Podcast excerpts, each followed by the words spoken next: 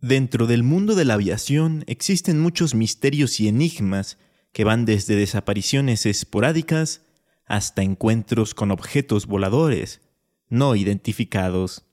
En este episodio de Leyenda Urbana MX vamos a conocer algunos de esos casos ocurridos en cielo mexicano. A través de los años, muchas leyendas urbanas, históricas y de terror le han dado la identidad cultural a México. Semana a semana haremos un recorrido por todas ellas. Esto es Leyenda Urbana MX con Ismael Méndez.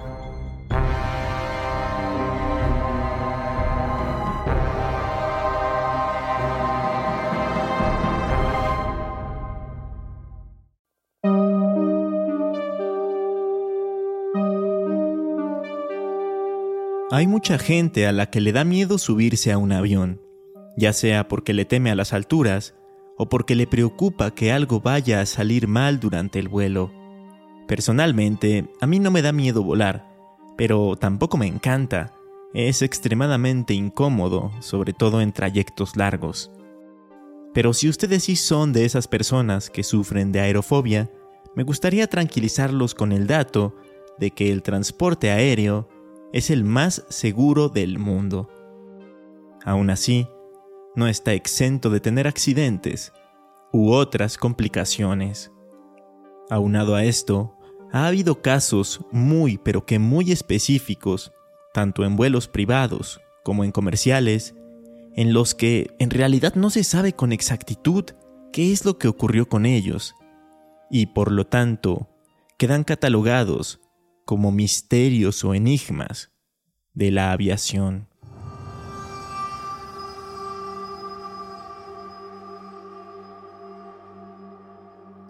Quiero empezar con un caso que me conozco de memoria por haber hablado de él en un podcast alterno que tuve hace un año junto con el periodista Aníbal Santiago, llamado Noticias Viejas. Un caso de desaparición, conocido como el caso del Cuatro Vientos.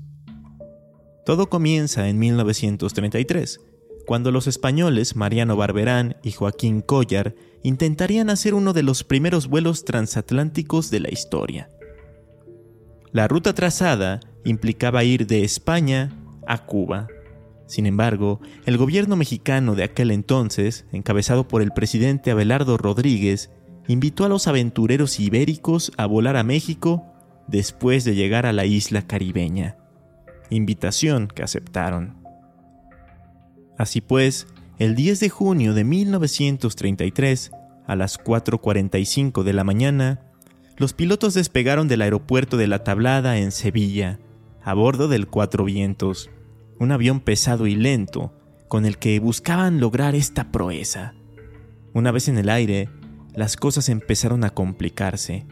Mariano Barberán empezó a sentirse mal. Y, por si esto fuera poco, unas corrientes de aire forzaron de más al avión, haciendo que gastara más gasolina de lo planeado. De hecho, estuvieron a punto de quedarse sin combustible, por lo que decidieron cambiar el plan de vuelo y aterrizar en un aeropuerto diferente al del plan original. A pesar de todas estas complicaciones y luego de nada más y nada menos que 40 horas de viaje, llegaron a salvo a Cuba, registrando así el vuelo más largo de la historia hasta ese momento, pues recorrieron un total de 7.895 kilómetros. Los días siguientes, todo fueron risas, alcohol, fiesta y diversión hasta que tuvieron que seguir su camino. Partieron de La Habana cargados de dinero y regalos con dirección a la Ciudad de México en la madrugada del 20 de junio de ese mismo año. La idea ahora era recorrer 1900 kilómetros en unas 12 horas y media, hasta aterrizar en el aeródromo de Balbuena, alrededor de las 4 de la tarde. Pero eso, eso nunca ocurrió.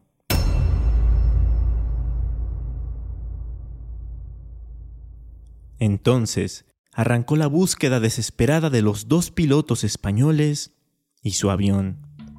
Aeronaves del ejército mexicano sobrevolaron zonas de Puebla, Veracruz y Tlaxcala, por las que pudo haber pasado el Cuatro Vientos, pero no hallaban nada.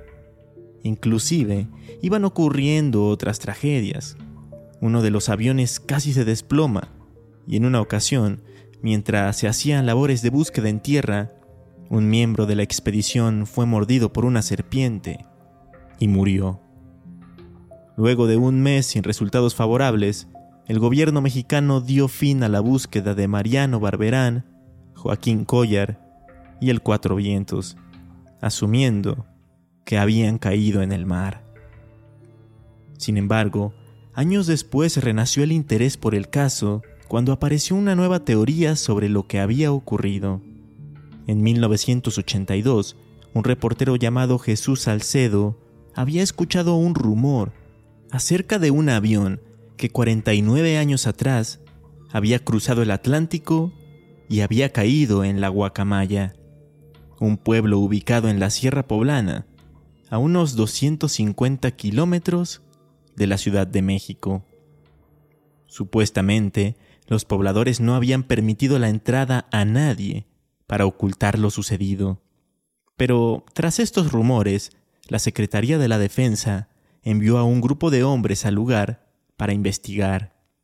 Los lugareños les aportaban muy poca información y se notaban un tanto hostiles, pero se empezó a oír un nombre muy constante entre los testimonios, el nombre de Bonifacio Carrera. En teoría, en junio de 1933, Bonifacio habría encontrado al Cuatro Vientos accidentado, con los dos pilotos españoles dentro. Estaban heridos, pero aún con vida. El hombre los habría llevado a su casa para atenderlos y para pedir ayuda.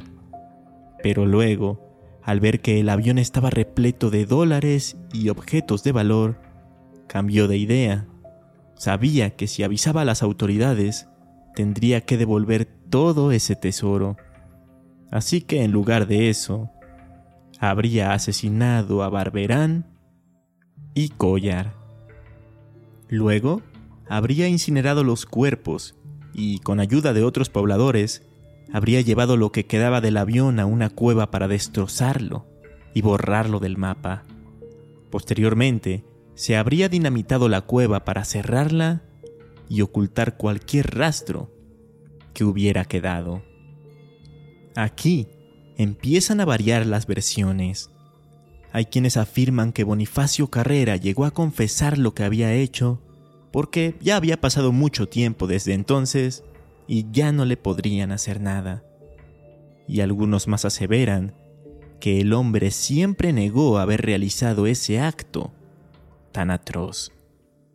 Pero cuentan las malas lenguas que en una ocasión, mientras se festejaba el carnaval del pueblo, los vecinos vieron a Bonifacio Carrera muy sonriente, vistiendo una chaqueta de cuero y unos lentes muy parecidos a los que utilizaban los pilotos de aquella época.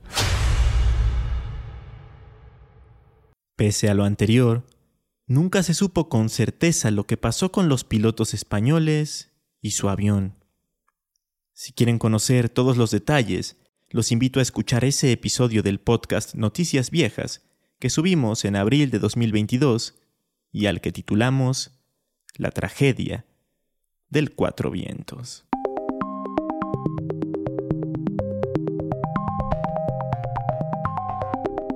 Si recuerdan el episodio de los ovnis en México, perteneciente a la segunda temporada de este podcast, sabrán que el invitado en aquella ocasión, el buen Noé Álvarez de Cuarto Contacto MX, nos habló brevemente de un caso sumamente extraño relacionado con una avioneta y un aprendiz a piloto mexicano que tuvo un encuentro con extraterrestres.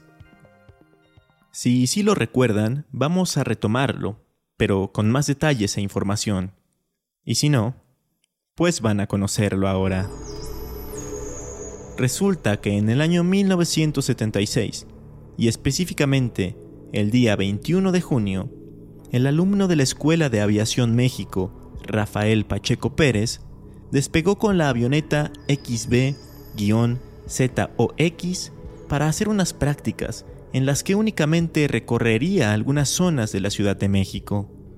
No obstante, a los pocos minutos de estar en el aire, se perdió toda comunicación con él. Y aquí comienza el enigma.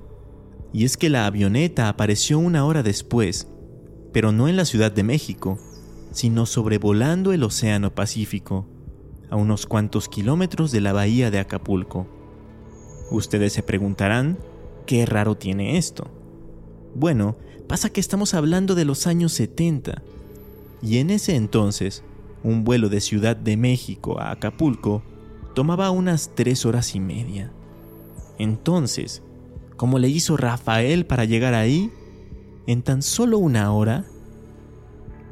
Y esto es solo la punta del iceberg, porque una vez estando ahí, el estudiante se puso en contacto con la torre de control de Acapulco solo para dar un mensaje por demás extraño.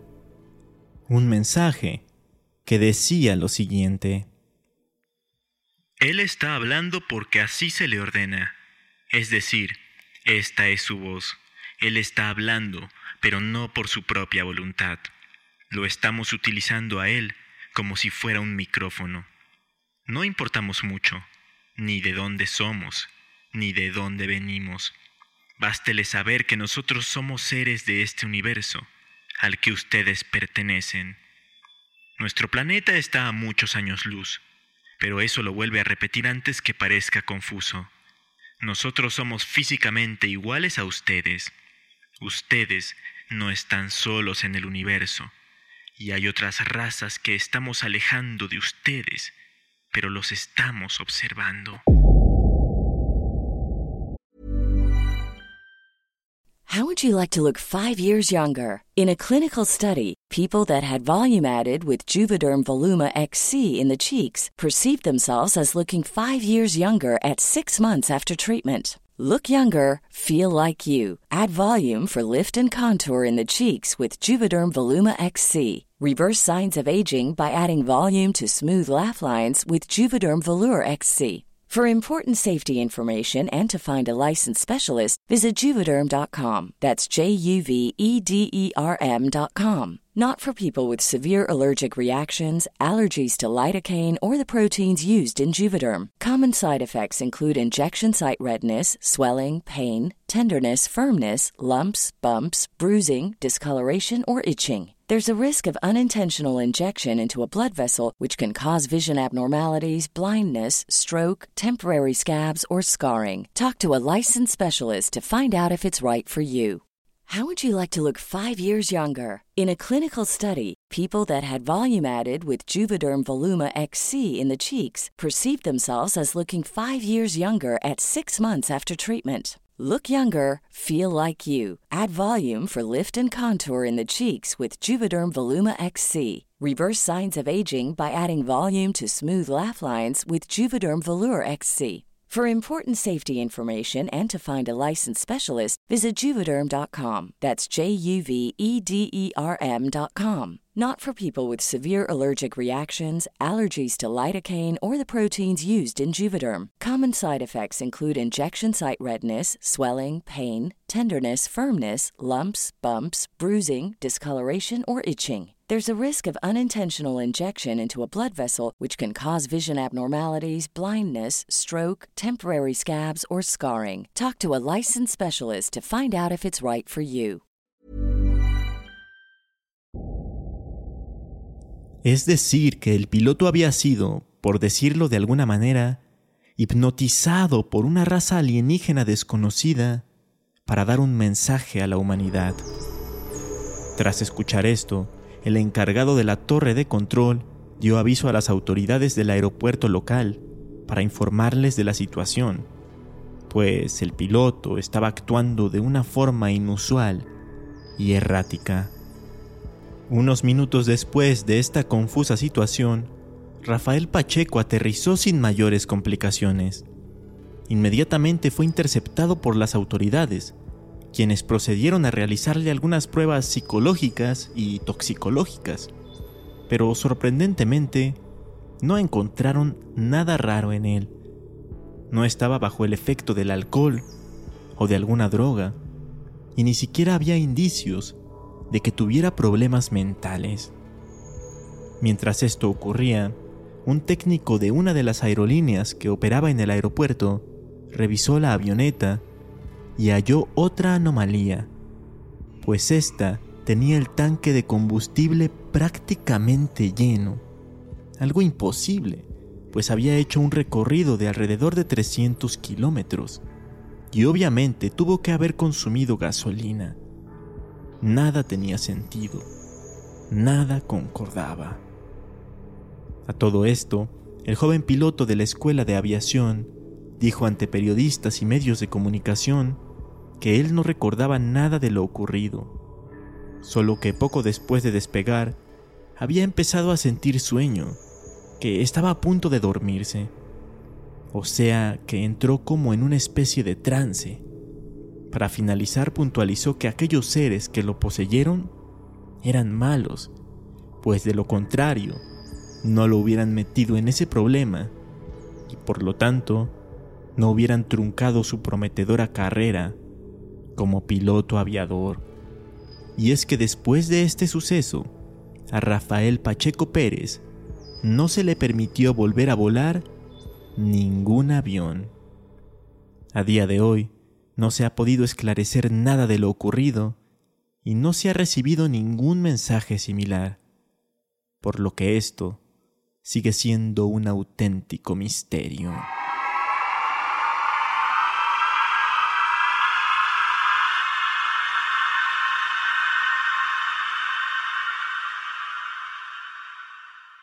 Ahora nos vamos a la selva yucateca para conocer el siguiente caso, porque ahí, en medio de árboles y maleza, están los restos de un avión que cayó hace más de medio siglo.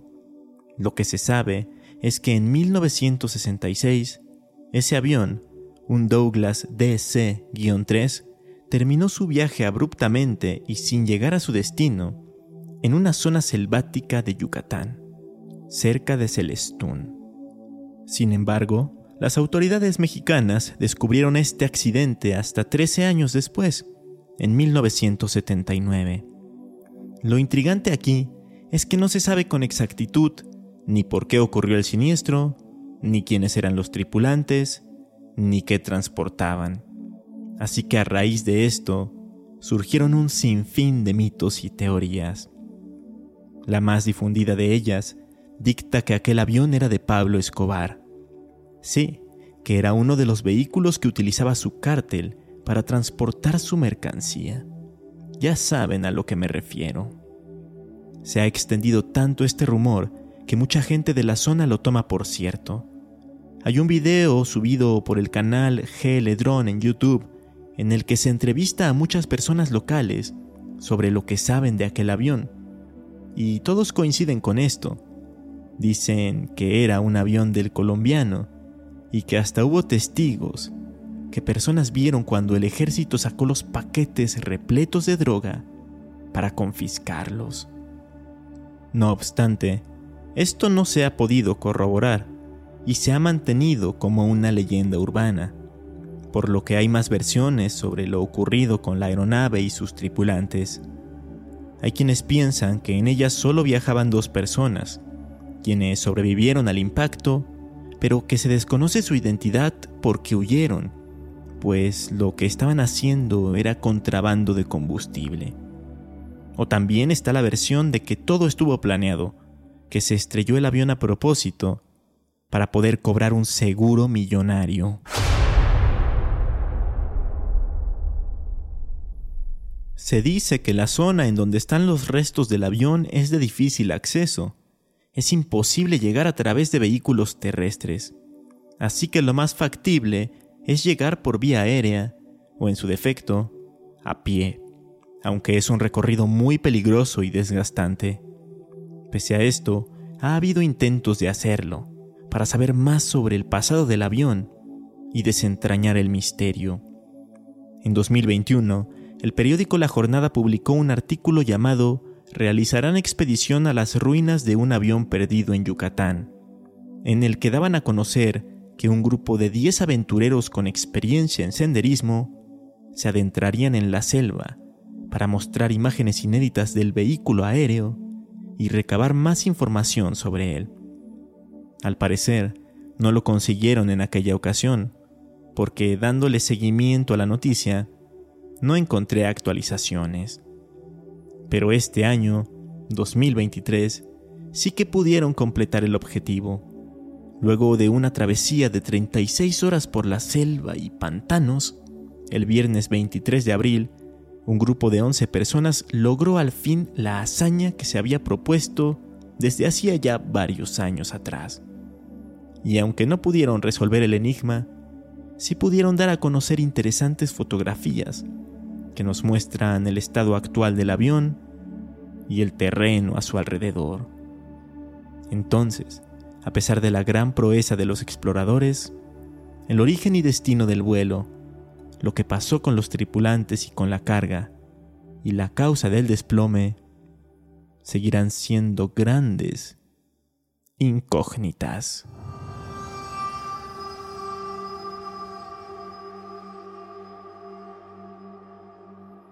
Espero que tras explorar estos archivos no se les haya quitado la confianza en volar. Y espero también que me hagan saber qué otros misterios de este tipo conocen ustedes. Ya saben que pueden hacerlo a través de redes sociales. Me encuentran como Leyenda Urbana MX en Facebook e Instagram o como arroba leyenda UMX en Twitter. Mientras tanto y como recomendación, si hablamos de misterios en el aire, tengo que mencionar a Antoine de Saint-Exupéry, el escritor del superclásico El Principito. Porque, si no lo sabían, él fue piloto, y sus libros se basan en gran parte en sus experiencias como tal. No obstante, no quiero recomendarles sus obras, sino una que está basada en su misteriosa desaparición ocurrida en 1944 mientras pilotaba un avión de la Armada Francesa en la Segunda Guerra Mundial. Estoy hablando de Saint-Exupéry, El último vuelo. Una especie de historieta escrita por Hugo Pratt en la que se trata de explicar lo que sucedió en ese último vuelo que hizo el escritor francés, pero de una manera fantástica y surrealista, pues hasta se habla de que vio al propio principito en las nubes mientras volaba. Es como un homenaje a su vida y obra, mientras toca el tema de su desaparición. Bastante recomendable. Eso fue todo por hoy. Espero que les haya gustado el episodio y si así fue, no duden en seguir, puntuar y compartir el podcast. Nos escuchamos el lunes con un nuevo capítulo. Hasta entonces.